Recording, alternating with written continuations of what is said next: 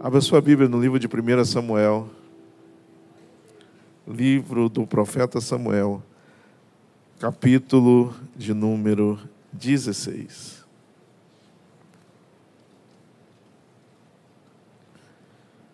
Livro, primeiro livro do profeta Samuel, capítulo de número 16. Amém? Vou dar mais um tempinho para você.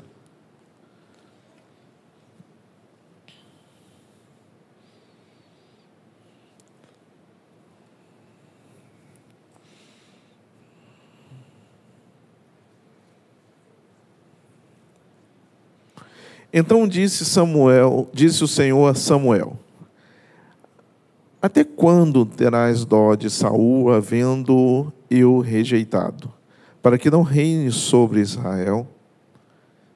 Encha um chifre de azeite e vem. Enviar-te-ei a Jessé o belemita, porque dentre os seus filhos me tenho provido de um rei. Porém disse Samuel: Como irei eu? Pois ouvindo Saul me matará. Então disse o Senhor: Toma um bezerro das vacas em tuas mãos e dize: Vim para sacrificar ao Senhor. E convidarás a Jessé ao sacrifício. E eu te farei saber o que hás de fazer, e ungir-me-ás a quem eu te disser. Fez, pois, Samuel o que dissera ao Senhor e veio a Belém. Então os anciãos da cidade saíram ao encontro, tremendo, e disseram: É de paz a tua vinda? Disse ele: É de paz, vim sacrificar ao Senhor. Santificai-vos e vinde comigo ao sacrifício.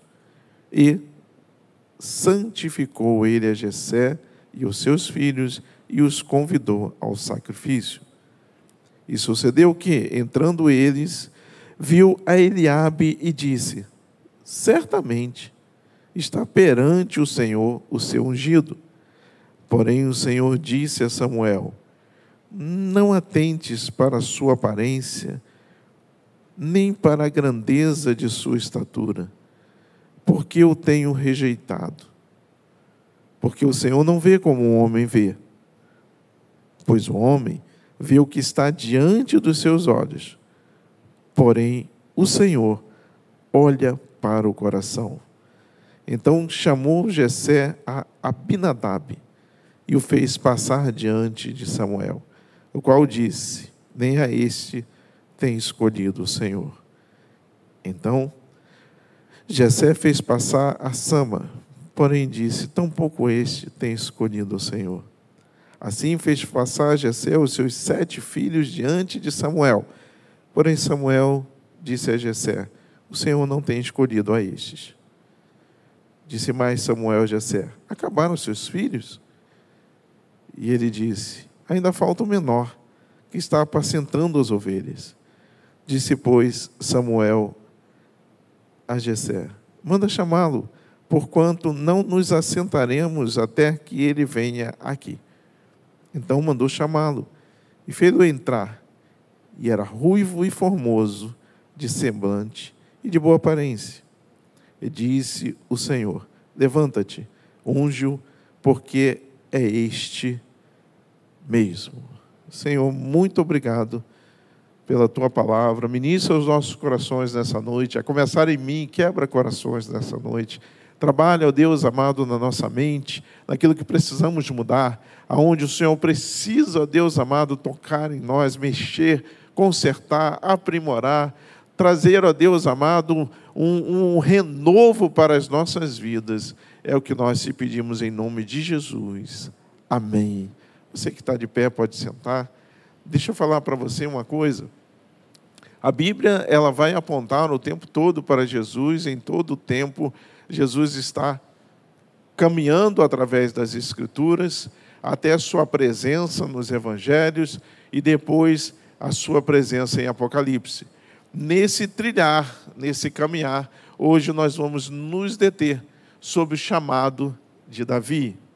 E é interessante porque Davi nos ensina muitas coisas e é algo que o Senhor quer nos ensinar nesta noite? Deixa eu dizer uma coisa interessante. Eu não sei, hoje em dia as crianças não brincam mais disso, ou pelo menos não vejo mais a gente ter as crianças nessa brincadeira.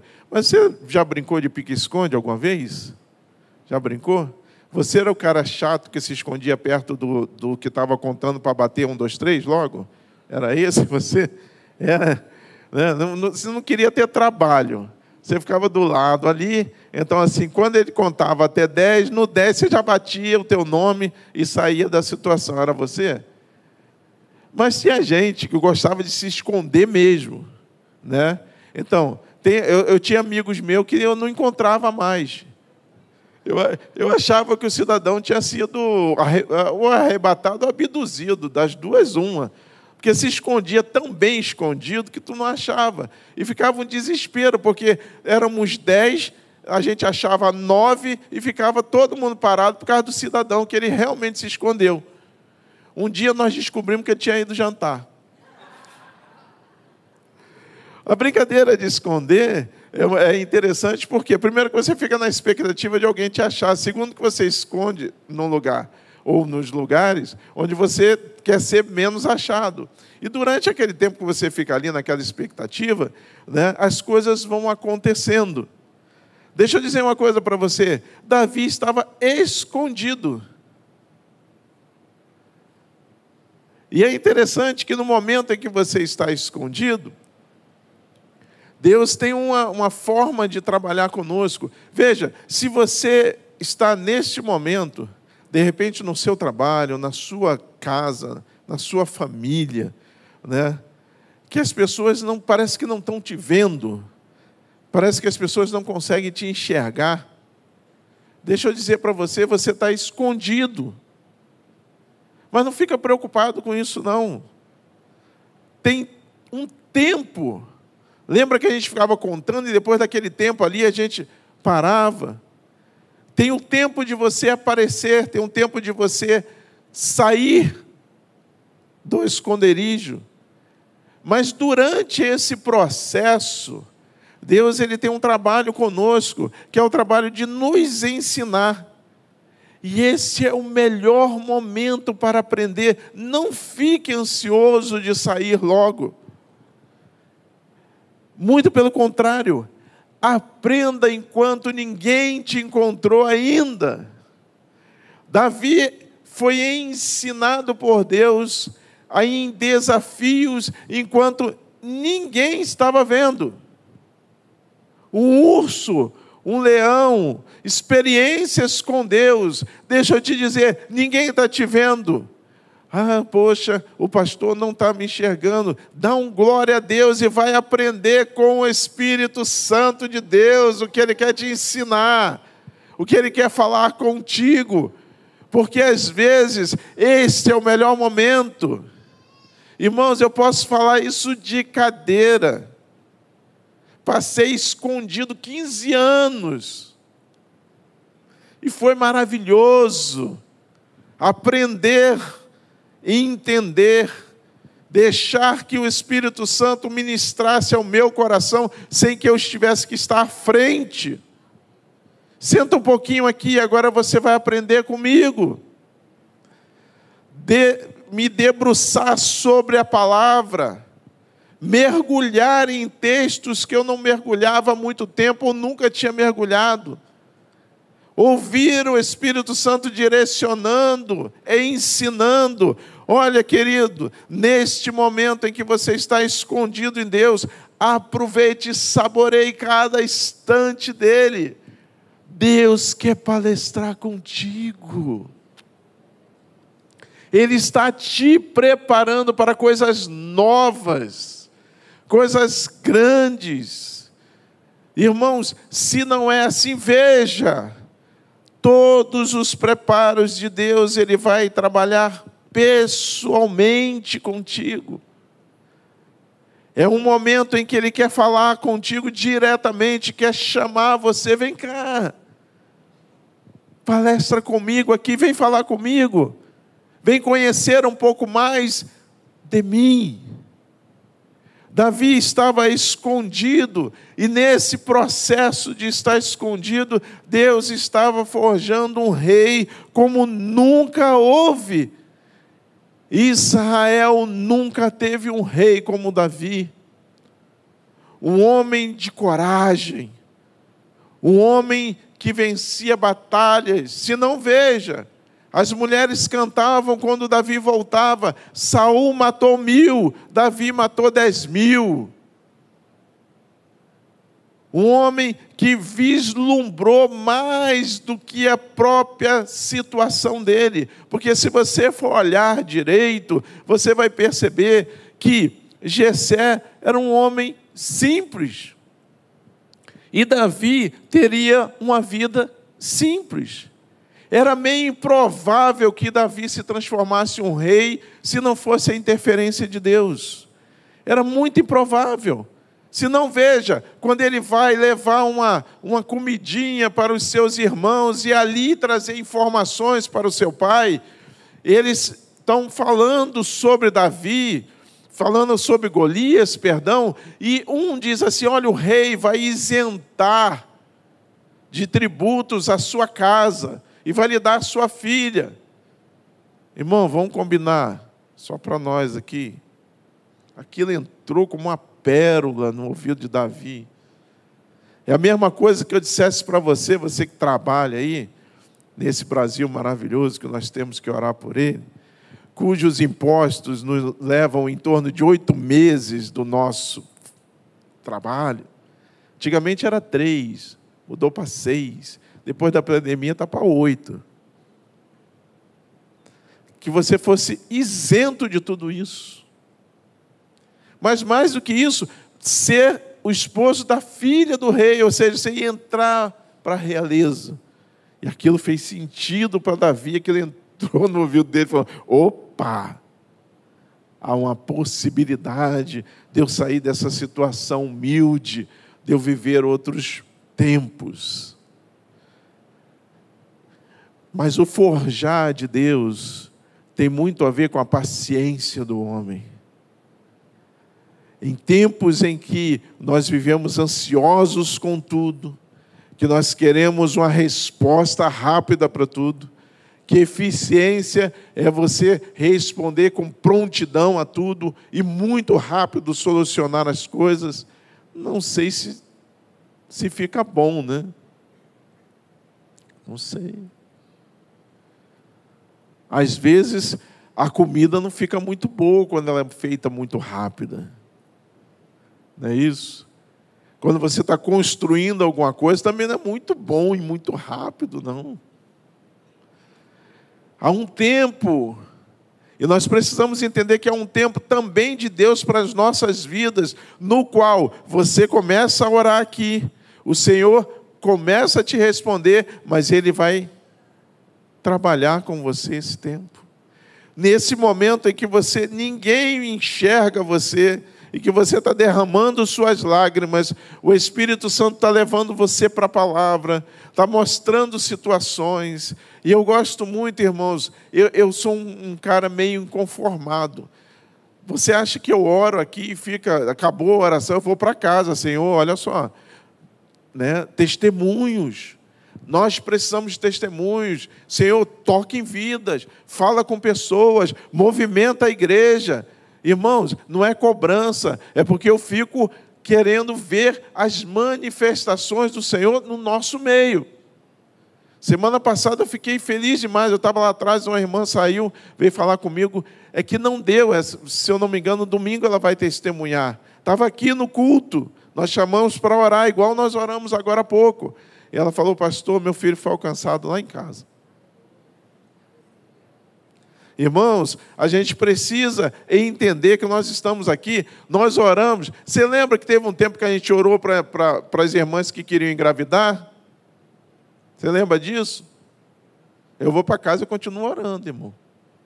Deixa eu te falar, segredo, tem uma grávida já.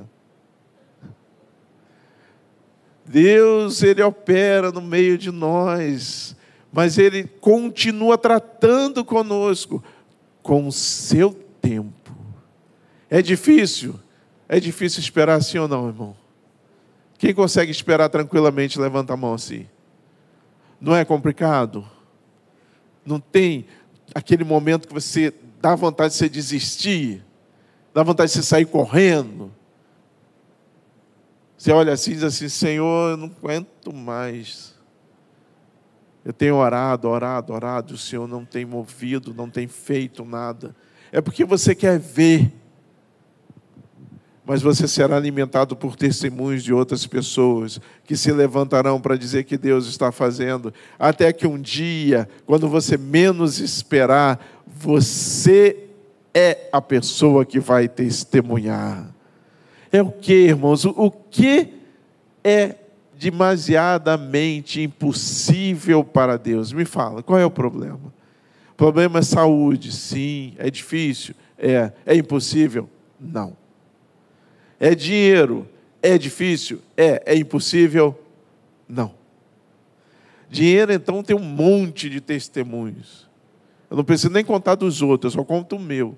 Vou contando lá pela misericórdia de Deus as coisas. Saúde, testemunhos. O que mais é família? Família, eu sou um testemunho vivo de oração durante dez anos. Entenda uma coisa.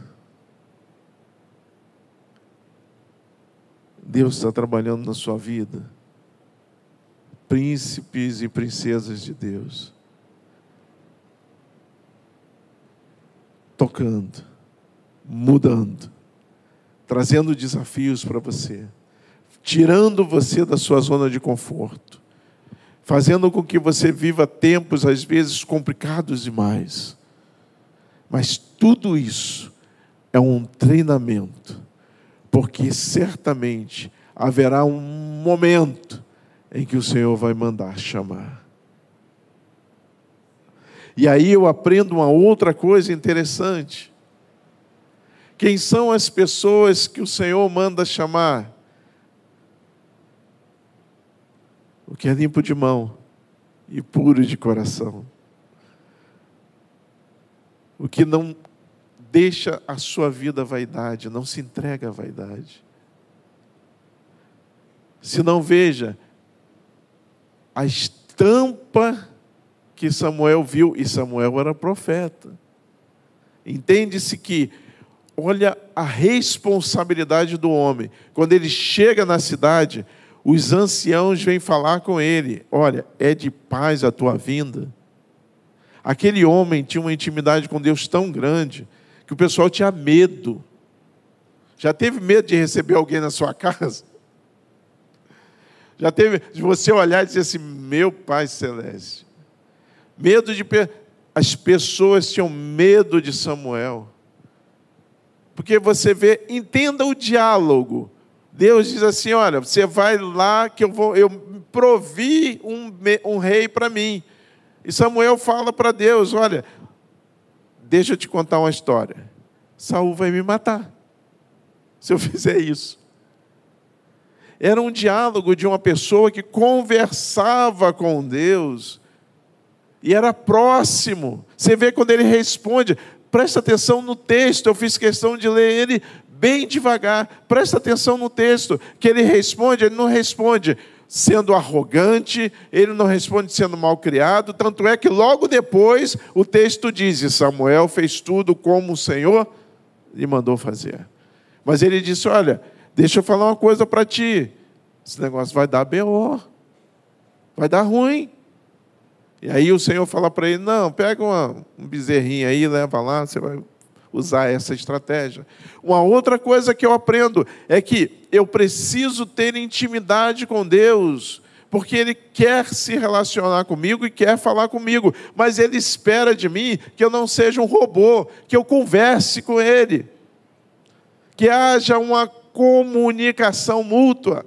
Mas Ele espera também que uma vez que eu perguntei e Ele me respondeu, tirou a minha dúvida, que eu faça exatamente o que Ele me mandou fazer. Que eu seja obediente para executar exatamente. Por quê? Porque nós falhamos muito na obediência.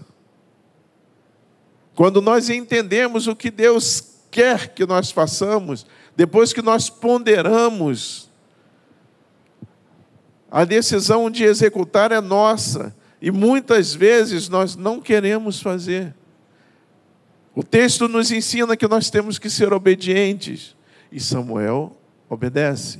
Mais na frente, este homem que falava com Deus, este homem que conversava com Deus, esse homem que era obediente a Deus, ele olha o exterior e diz assim: aqui é um rei, ó, forte, saradão, academia de segunda a segunda. Sabe como é que é? Às vezes eu venho para a igreja aqui, tem uma academia lá perto de casa. Né? Você já viu que eu não sou das academias, né? Então, desculpa aí, estou tentando mudar, vai dar certo um dia. Mas tem gente indo para academia, domingo. Irmão, sete horas da manhã, tem que ser muito, tem que gostar muito. Está frio. Mas ele está lá. Então ele viu saradaço, ele falou, não, aqui, ó, o rei está aqui. Não precisa nem ver mais nada. São sete filhos? Não, nesse primeiro eu paro. E aí o Senhor fala para Samuel uma coisa que é fundamental e eu preciso entender. Irmãos, num, num, num, grupo como o nosso hoje, embora você esteja sorrindo para mim, tem gente aqui com o coração quebrado. Tem gente aqui passando por dificuldades tremendas. Tem gente aqui vivendo lutas que você não, não me imagina. Está sorrindo. Te deu uma boa noite, paz do Senhor, Deus abençoe.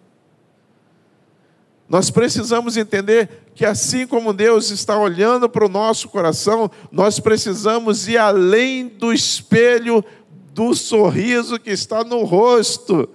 Se não entenda, nós precisamos olhar como Deus olha, para que você alcance as vidas como Deus nos alcança, porque era improvável que Davi fosse o próximo rei. É improvável. Muitas pessoas olham para nós e dizem assim: não, Vanessa, não. Edna, não. Patrícia. Mas Deus não está nos olhando como o homem olha, ele está olhando para dentro de você, para o seu coração. Primeiro requisito: Deus olha o nosso coração e Deus vai enxergar Davi cuidando das poucas ovelhas do seu pai. Deixa eu te falar uma coisa. Estenda a tua mão assim, olha para ela. O que, que Deus colocou nas tuas mãos? tem, não tem nada, ora agora e pede para Deus te mostrar, porque Ele colocou algumas coisas nas tuas mãos.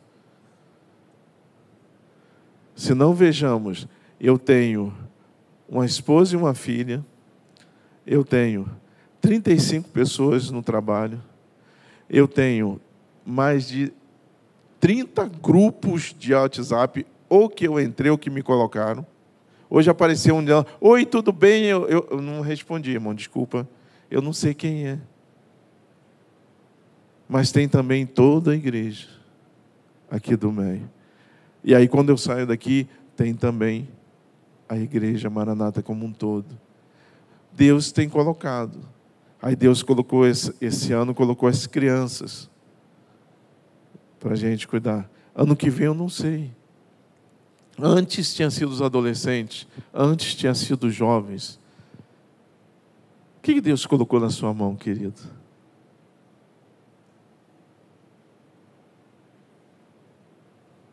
E dentro daquilo que Ele tem colocado na sua mão, o que você tem feito? Deus colocou em Davi uma ousadia muito fora do comum para um garoto da faixa etária dele. Davi era ousado. O que, que Deus tem falado através do Espírito Santo no seu coração? Semana passada é, eu estava conversando com uma jovem aqui e foi muito interessante que ela falou assim para mim: Pastor, agora não tem jeito. Eu entendi aquilo que o Senhor, aonde o Senhor quer me usar. E eu estou me preparando para isso. Eu falei, quando você alcançar, dê testemunho sobre isso. Eu vou fazer concurso, eu vou passar e eu vou testemunhar testemunho. O que Deus tem colocado diante de você? Qual é o dom, o talento, aquilo que Deus tem colocado nas suas mãos? Davi não titubeou diante daquilo que ele tinha para oferecer. Eu aprendo que Deus está me treinando quando ninguém está vendo, Deus está me preparando quando ninguém está vendo, Deus está cuidando de mim quando ninguém está vendo, mas Ele espera que em tudo que eu aprendi e que Ele colocou nas minhas mãos, eu esteja adestrado para usar com excelência. É o que, irmãos? Na hora que você for levantado, na hora que te puxarem e disserem assim: agora eu vou levantar você e você vai estar à frente. Você estará preparado. Quando disseram para Davi, fala assim: meu filho, você é muito novo para enfrentar esse homem aí. Lembrando, para quem não sabe, que Golias era de uma, de uma família de gigante, todo mundo tinha em torno de, de dois a três metros e meio. Então, olha só, matar Golias foi só arrumar o começo da confusão. Porque Golias tinha irmãos. Mas quando disseram para Davi, falaram assim: olha só, tu é muito novo, esse cara é, é já experiente em batalha. E Davi virou e disse assim: Deus me preparou. O teu servo já enfrentou um urso, já enfrentou um leão para cuidar das ovelhas do seu pai. Eu estou preparado. Mas a batalha de Davi contra Golias tem uma singularidade muito interessante. Davi não ganhou a batalha por causa das pedrinhas que ele pegou. Davi não ganhou a batalha porque ele era ousado. Davi ganhou a batalha porque ele tinha confiança plena no Deus que ele servia. Se não veja, ele diz assim: Você vem contra mim, com espadas e com lanças, e eu vou contra ti, em nome do Senhor dos exércitos, o Deus de Israel, a quem você tem afrontado. Davi ganhou a batalha porque ele tinha convicção no Deus dele que ele servia. Irmãos, diante de tudo que Deus tem te ensinado, te prepara. Eu vim aqui para dizer nesta noite que não importa o seu tamanho, a sua idade, em que momento da vida você está, Deus começa a nos chamar para algo muito maior do que temos feito até hoje. Irmãos, eu tenho sido chamado a sentar e escrever. Eu nunca imaginei que seria possível, sempre quis fazer, mas agora começa a ser possível. Por quê? Porque Ele está me chamando. Há algo que eu aprendi caminhando com o Senhor, que é quando Ele começa a chamar você para uma determinada posição, é porque você já está preparado para começar aquele caminho que ele tem traçado. Preste atenção. Talvez o problema esteja na sua casa. Talvez o problema esteja com você. Talvez o problema seja as situações que você vive no trabalho. Talvez o problema seja uma questão financeira. Sei lá o que vai ser. Tudo isso é muito pequeno para o que Deus quer fazer na sua vida e o que Ele quer transformar na sua vida. Agora preste atenção: toda vez que a gente sai da inércia, é complicado. Então, vou dizer para você exatamente o que você vai passar e o que eu vou passar. No estrito dia em que eu sentar diante do meu notebook e começar a escrever. Começa assim. Primeiro, nós nos sabotamos. Tá certo? Porque a gente diz que a gente não é capaz. Só que eu estou te dizendo hoje que o Senhor já te capacitou. Segundo ponto, você vai encarar oposições da onde você menos espera. Eu lembro que eu estava motivando uma menina que é funcionária lá. Ela tem três filhos. Eu falei: olha, seus filhos estão na fase de 10, 8, 4, mas daqui a pouco eles vão crescer. Seria bom se você estudasse. Ela foi lá, escreveu, fez o vestibular, passou, começou a estudar. O primeiro problema que ela arrumou foi dentro de casa. a família, para que, que você está fazendo isso? Para que, que você vai fazer isso? Aí eu falei, continua, persevera. Agora estão dizendo que ela é rica, porque ela está fazendo faculdade. Quando ela se formar e ela conseguir um emprego em que ela vai ganhar o triplo do que ela ganha onde ela está, as pessoas vão entender que aquilo foi bom para a família dela. Então preste atenção. No trajeto você vai encontrar gente que vai te desanimar, gente que vai botar você para baixo, gente que não vai te ajudar. Persevera. Continua. É o que que você tem que fazer, qual foi a ordem que foi dada, qual foi o que Deus te mandou fazer. Você sai daqui, vai a Belém e unge o próximo rei. É simples assim. Não fica fazendo pirueta. Simples, é simples. Só que você tem que sair de Ramá e ir a Belém. E esse trajeto você tem que sair da inércia que você está. Você está orando por algum motivo específico? Você está buscando em Deus uma vitória, saiba que o processo da vitória passa por você sair da inércia e você se mexer. Irmãos, às vezes não sou eu que vou tocar na vida da Simone. Às vezes é a Patrícia que vai tocar, mas o meu joelho tem que estar no chão até que o Senhor toque. Irmãos, não pode ser algo que você começou agora e que você desistiu. Você tem que continuar, perseverar, alcançar a sua vitória em Deus, alcançar o que Deus colocou na sua vida para fazer. Por quê? Porque Ele está capacitando, cuidando, chamando, preparou você e agora é a hora de você alcançar a vitória. Você é jovem, você tem um desafio diante de você, você quer alcançar algo maior para a sua vida, ali com o Senhor. Entenda que tudo está na mão dEle.